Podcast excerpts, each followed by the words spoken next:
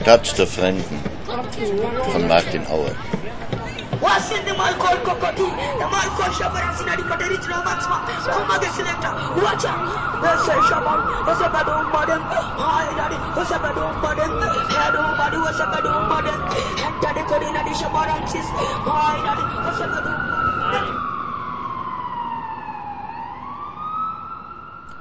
Auf Lamu gibt es nur ein einziges Auto. Die Gassen sind so eng, dass gerade zwei bepackte Esel aneinander vorbeikommen. Die ganze Stadt kann man im gemütlichen Spaziertempo in 30 Minuten durchqueren. Die Eseltreiber machen ganz leise X, wenn sie überholen wollen. Das muss man erst einmal kapieren. Aber man ist hier geduldig mit Fremden, die die Verkehrsregeln nicht kennen. Mädchen und Frauen legen große schwarze Schleier um Gesicht und Körper. Ein ständiges Spiel von fallen lassen, wieder aufnehmen, herausgucken und sich wieder verbergen. Ein besonderer Trick ist es, den Schleier ganz eng um sich zu ziehen, um die Körperformen umso besser hervortreten zu lassen. Die Leute sind heller hier an der Küste als oben im Hochland, nicht wahr? sagten Joki. Sie stöbert in den Kramläden, handelt mit den Kleiderhändlern, ohne etwas zu kaufen, schnuppert an den Gewürzpäckchen. Dann stehen wir vor der Freitagsmoschee. Ich habe noch nie ein Gebäude gesehen, das älter ist als 80 Jahre, sagten Joki. Der Bau der Freitagsmoschee ist 1511 begonnen worden. Njoki hat sich informiert. Sie betastet die geschnitzten Haustore aus schwarzem Mangrovenholz. Solches Holz haben sie bis nach Indien gebracht auf ihren Daus. Weißt du, dass es hier schon im 18. Jahrhundert Häuser mit fließendem warmen Wasser gegeben hat? Und unserem Kaiser haben sie noch 1916 einen Krug und eine Schüssel gebracht. Sie haben eine herrliche Kultur gehabt, religiöse Dichtung, Goldschmiedekunst, Weberei, Tischlerei und die fantastischen Schiffe. Alles mit Sklavenarbeit natürlich.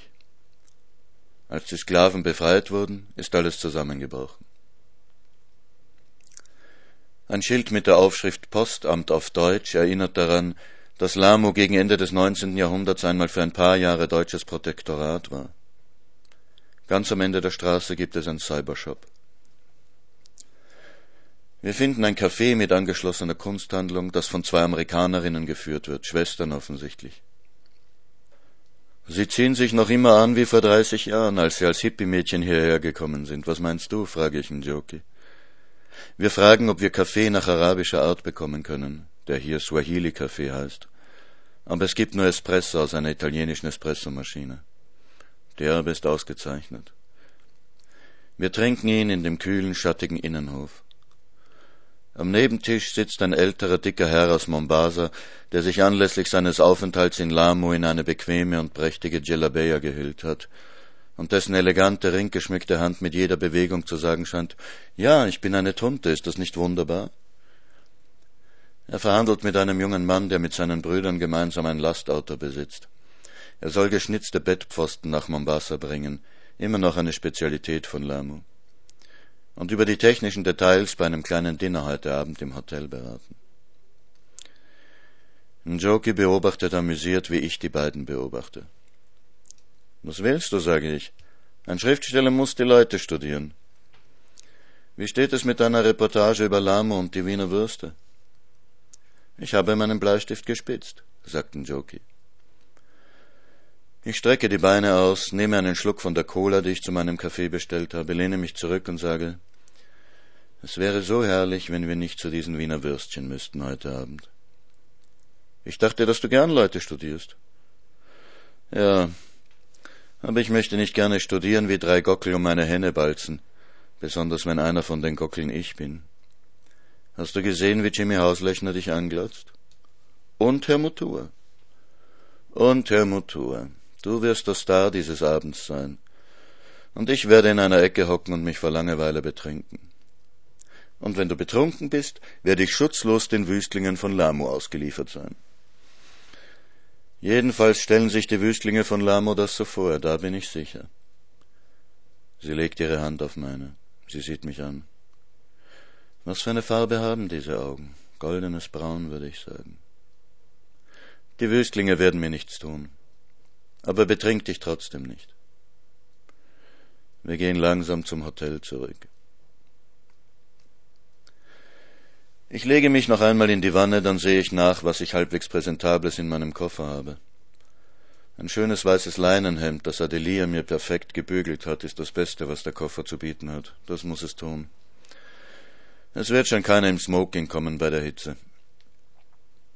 Ich mache mir nur selten Gedanken über meine Kleidung. Aber in Unterhosen und der Herren im Frack sozusagen, das fördert das Selbstbewusstsein auch nicht. Als ich hinunterkomme, sitzen Joki und Lisa zusammen auf der Hotelterrasse und trinken irgendwas mit vielen Obststückchen drin. Sie lachen gerade über etwas, dann sehen sie mich und lachen noch immer. Habe ich einen schwarzen Fleck auf der Nase? frage ich sie. Wenn drei Menschen beisammen sind, steht es immer irgendwie zwei zu eins. Momentan bin ich der eine. Nein, du siehst großartig aus, sagten Joki. Ich würde gern wissen, wie Lisa den Nachmittag verbracht hat, aber ich frage doch lieber nicht. Was trinkt ihr da? frage ich stattdessen. Ist das gut? Und zum Kellner. Ich möchte auch sowas. Lisa erstattet von sich aus Bericht. Ernstl hat mir schon gezeigt, wo die Ausstellung sein wird. Sein Hotel ist das Coral, das liegt außerhalb Richtung Scheller. So eine Art maurisches Schloss. Sie zeigt mir eine gedruckte Einladungskarte. Ich bin auch darauf erwähnt. Ich werde aus eigenen Werken lesen. Das ist auf einer Handpresse gemacht worden. Schau's dir mal von der Seite an, so gegen's Licht. Der Ernstler hat vorgestern angerufen und das machen lassen.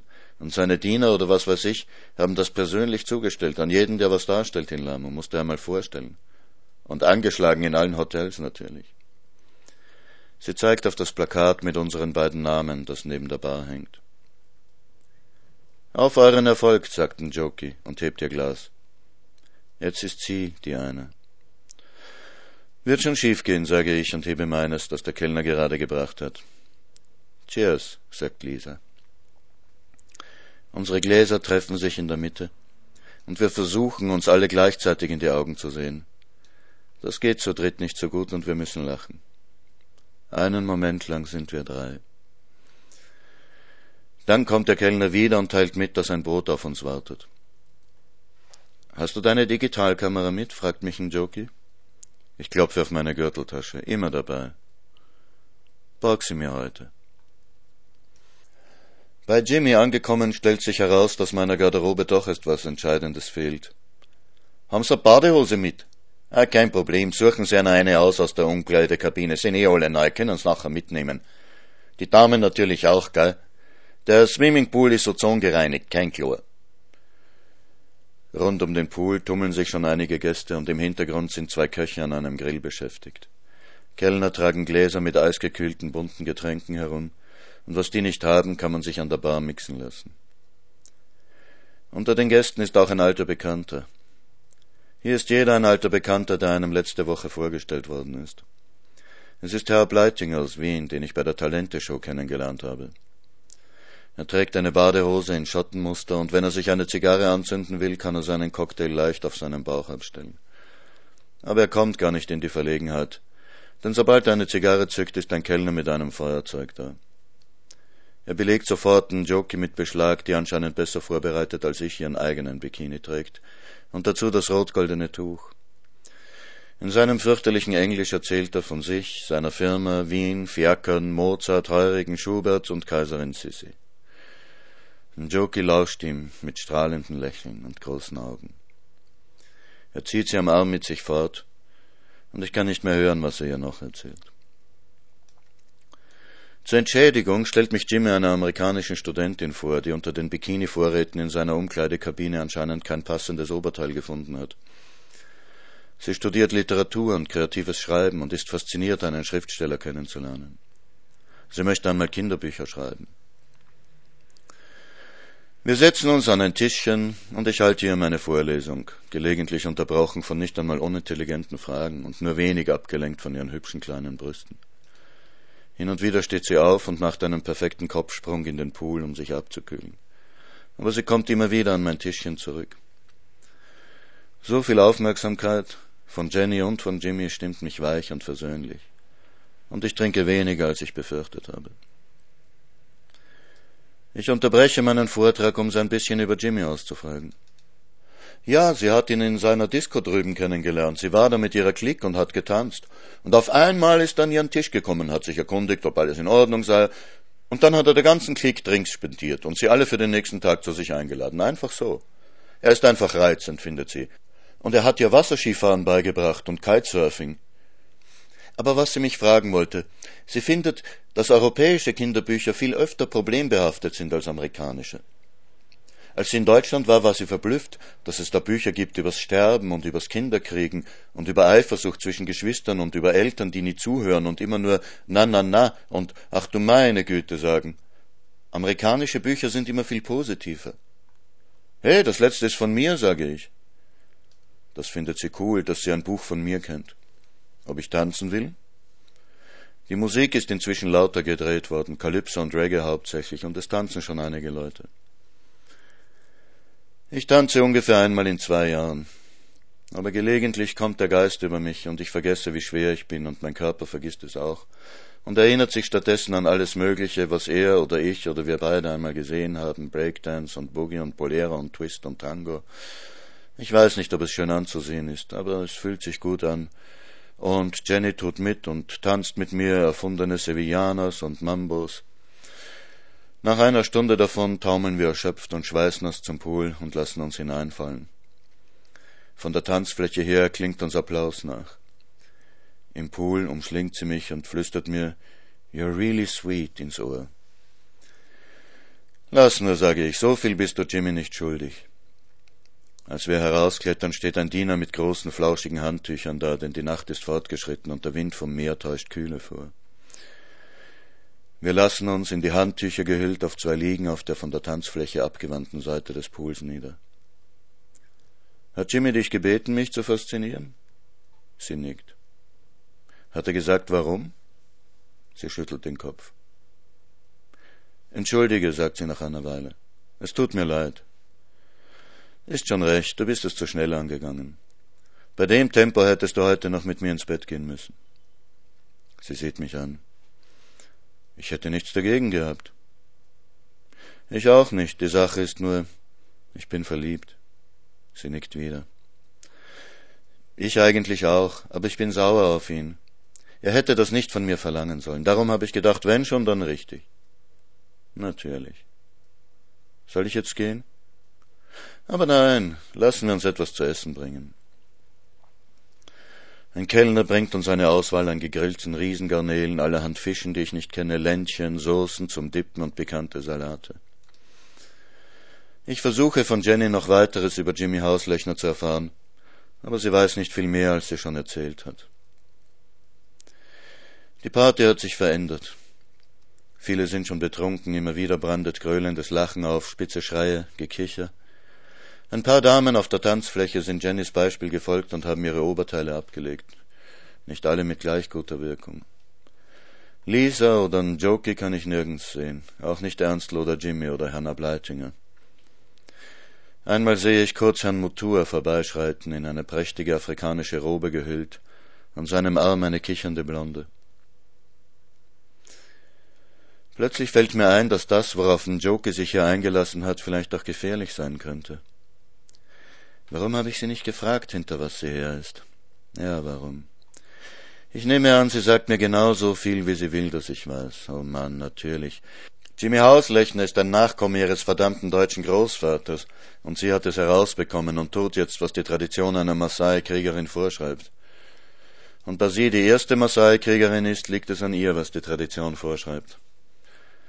Unsinn. Sie ist irgendeiner politischen Sache hinterher. Irgendeinem Gekungel zwischen Jimmy Hauslechner und Herrn Motua vermutlich. Es macht mich trotzdem nervös. Ich muss herausfinden, wo Njoki steckt. Ich entschuldige mich bei Jenny, stehe auf und gehe mich erstmal anziehen. Dann beginne ich meine Wanderung über das Gelände. An der Anlegestelle fragt mich der Bootsmann, Going home, Sir? Ich bedanke mich, wandere weiter zur Bar, mir einen Drink holen. Dann ziehe ich immer größere Kreise. Ich entdecke, dass weiter im Hintergrund verstreut kleine Bungalows herumstehen. In manchen ist Licht. Kleine Subpartys werden darin gefeiert. Aus einigen, deren Türen verschlossen sind, sind Geräusche von sich paarenden Paaren zu hören. Etwas abseits von den Bungalows steht eine Art Beduinenzelt. Vielleicht ist es ja auch ein echtes Beduinenzelt. Neben dem Zelt ist ein Tischchen aufgebaut, an dem ich einen Koch mit hoher Papiermütze und einen Kellner werken sehe. Auf der Seite, die zum Meer blickt, sind die Zeltwände hochgerollt. Hier hält der Pate König also Hof. Ich setze mich mit meinem Glas zwischen die Pontons eines der Tretboote, die hier auf den Strand gezogen ruhen. Hier fällt meine Silhouette wohl kaum auf. Das Schauspiel im Zelt wird von zwei Kerosinlampen erhellt, die auf dem Boden stehen und die Gesichter von unten beleuchtet. Das gibt den beliebten Dracula-Effekt. Ich kann Herrn Mutua erkennen, eifrig mit seiner Blondine beschäftigt, und Herrn Ableitinger, der gerne gleichermaßen mit Njoki beschäftigt wäre. Njoki scheint die Lage gut zu beherrschen. Sie hängt mit den Augen an Herrn Ableitingers plaudernden Lippen, lässt gelegentlich ihre Zähne in einem bezaubernden Lächeln aufblitzen und hält dabei mit beiden Händen die von Herrn Ableitinger fest. Es könnte als Händchenhalten durchgehen. Tatsächlich ist es ein ständiges unterirdisches Gerangel. Während oben die Konversation plätschert, machen Ableitingers Hände immer wieder Ausfälle Richtung Busen oder Knie oder wenigstens Schulter und werden abgewehrt mit einem Auflachen, das Njokis Oberkörper um zehn Zentimeter zurückwirft, oder einem interessierten Zuneigen des Kopfs, bei dem gleichzeitig der Busen zurückweicht, oder einem tiefen Blick in die Augen, bei dem die Hände wie Bestätigung heischend die Hände des Gesprächspartners umfassen. Jimmy Hauslechner betrachtet den Kampf mit Amüsement und schenkt Herrn Bleitingers Glas immer wieder voll, und Herr Bleitinger leert es stets prompt, um seinen Frust hinunterzuspülen. Joki rührt ihr Glas kaum an, und Jimmy scheint sich hauptsächlich an Perrier zu halten, mit einem gelegentlichen Schluck Rotwein dazwischen. Die Leckereien, mit denen der Koch von Zeit zu Zeit den Kellner ins Zelt schickt, finden nur bei Herrn Motua und seiner fülligen blonden Aufmerksamkeit. Zwischen den Küssen schiebt sich Motua gern eine Kleinigkeit in den Mund, nimmt einen Schluck und wischt sich die Hand an seiner Robe ab, gelegentlich auch an den Hüften seiner Gespielin. Ernstl und Lisa fehlen in dieser Runde. Erst nach einer Weile bemerke ich, dass sie etwas weiter weg am Strand sitzen, aufs Meer hinausschauen und still miteinander plaudern. Lisa hält ihre Knie umschlungen. Ernstl hat einen Arm um sie gelegt, in der anderen Hand hält er die Zigarette, an der er gelegentlich zieht. Wenn die Glut sein Gesicht beleuchtet, kann ich sehen, wie er ihr aufmerksam zuhört. Das Schauspiel im Zelt nimmt eine neue Richtung. Njoki hat meine Kamera hervorgeholt und Jimmy muss sie und Herrn Ableitinger fotografieren. Das Display, auf dem das Bild gleich zu sehen ist, verfehlt auch hier seine Wirkung nicht. Sowohl Herr Ableitinger als auch Herr Mutur sind entzückt, und Jimmy muss gleich ein Foto von Herrn Mutur mit der Blonden machen. Und dann muss Njoki Herrn Mutur mit Jimmy und Ableitinger aufnehmen, und dann muss wieder Jimmy Mutur mit Njoki und der Blonden knipsen. Jedes Foto wird bewundert und belacht und die Kamera von Hand zu Hand weitergegeben. Herr Motur besteht darauf, dass Ernstl und Lisa herbeigeholt werden. Die geben sich höflich für ein Gruppenfoto her, bewundern gebührend ihr Abbild auf dem Display und verziehen sich, sobald es geht, wieder ins Freie. Irgendwann wird jedes Spiel langweilig und die Kamera verschwindet wieder in Jokis Täschchen. Herr Mutua wendet sich der Blonden zu und Herr Bleitinger bedrängt wieder einen Joki. Schließlich wird Herr Bleitinger missmutig. Immer öfter stiert er schon sehr betrunken zu dem glücklicheren Herrn Mutua hinüber. Dann bricht er in einen Redeschwall aus, der sich anscheinend auf Herrn Mutua bezieht, aber an Jimmy Hauslechner richtet. Er sieht einen Moment lang besorgt aus, zieht den Betrunkenen dann hoch und schleppt ihn ein paar Schritte fort, leise auf ihn einredend. Doch je leiser Jimmy redet, umso lauter wird Herr Bleitinger, und ich verstehe die Worte Sag's ihm, der Bladensaus, sag's ihm, keinen Groschen zahl ich mehr im Voraus, keinen Groschen, ja, und wenn ich die Kleine nicht pudern kann heute, fahr ich heim und zahl überhaupt nix. Dann sagt er zusammen. Jimmy winkt dem Koch und dem Kellner. Die fassen mit geübtem Griff den Betrunkenen unter den Achseln, schleppen ihn über den Steg Richtung Haus. Jimmy tritt zu Njoki, die aus dem Zelt gekommen ist, reicht ihr ein frisches Glas vom Tischchen des Kochs und stößt mit ihr an. Er zieht an einer Schnur und die Zeltbahnen fallen herunter, Herrn Motur und seiner Gespielin mehr Intimität gewährend. Dann reicht dann Joki den Arm und wandert mit ihr über den Steg. Ich folge den beiden, bis ich sie im Haus verschwinden sehe. Dann suche ich mir einen leeren Bungalow. Ich finde einen, dessen Tür offen steht. Ich taste herum, bis ich einen Lichtschalter finde. Der Bungalow ist nicht leer. Jenny liegt auf dem Bett. Sie macht die Augen auf, sieht mich und schlägt das Leintuch hoch, damit ich zu ihr komme. Sie hat gar nichts mehr an. Ich drehe das Licht wieder ab und schlüpfe zu ihr unter das Leintuch, ohne mich auszuziehen. Where have you been? murmelt sie. Ich streichle ihren Kopf, murmle etwas Beruhigendes, das Gesicht auf meiner Brust schläft sie ein. Ich halte die Kleine, streichle ihren nackten Rücken, gelegentlich auch, man ist ja kein Fisch, ihren kleinen Hintern, und weine betrunken in ihr langes, glattes Haar. Irgendwann schlafe auch ich ein.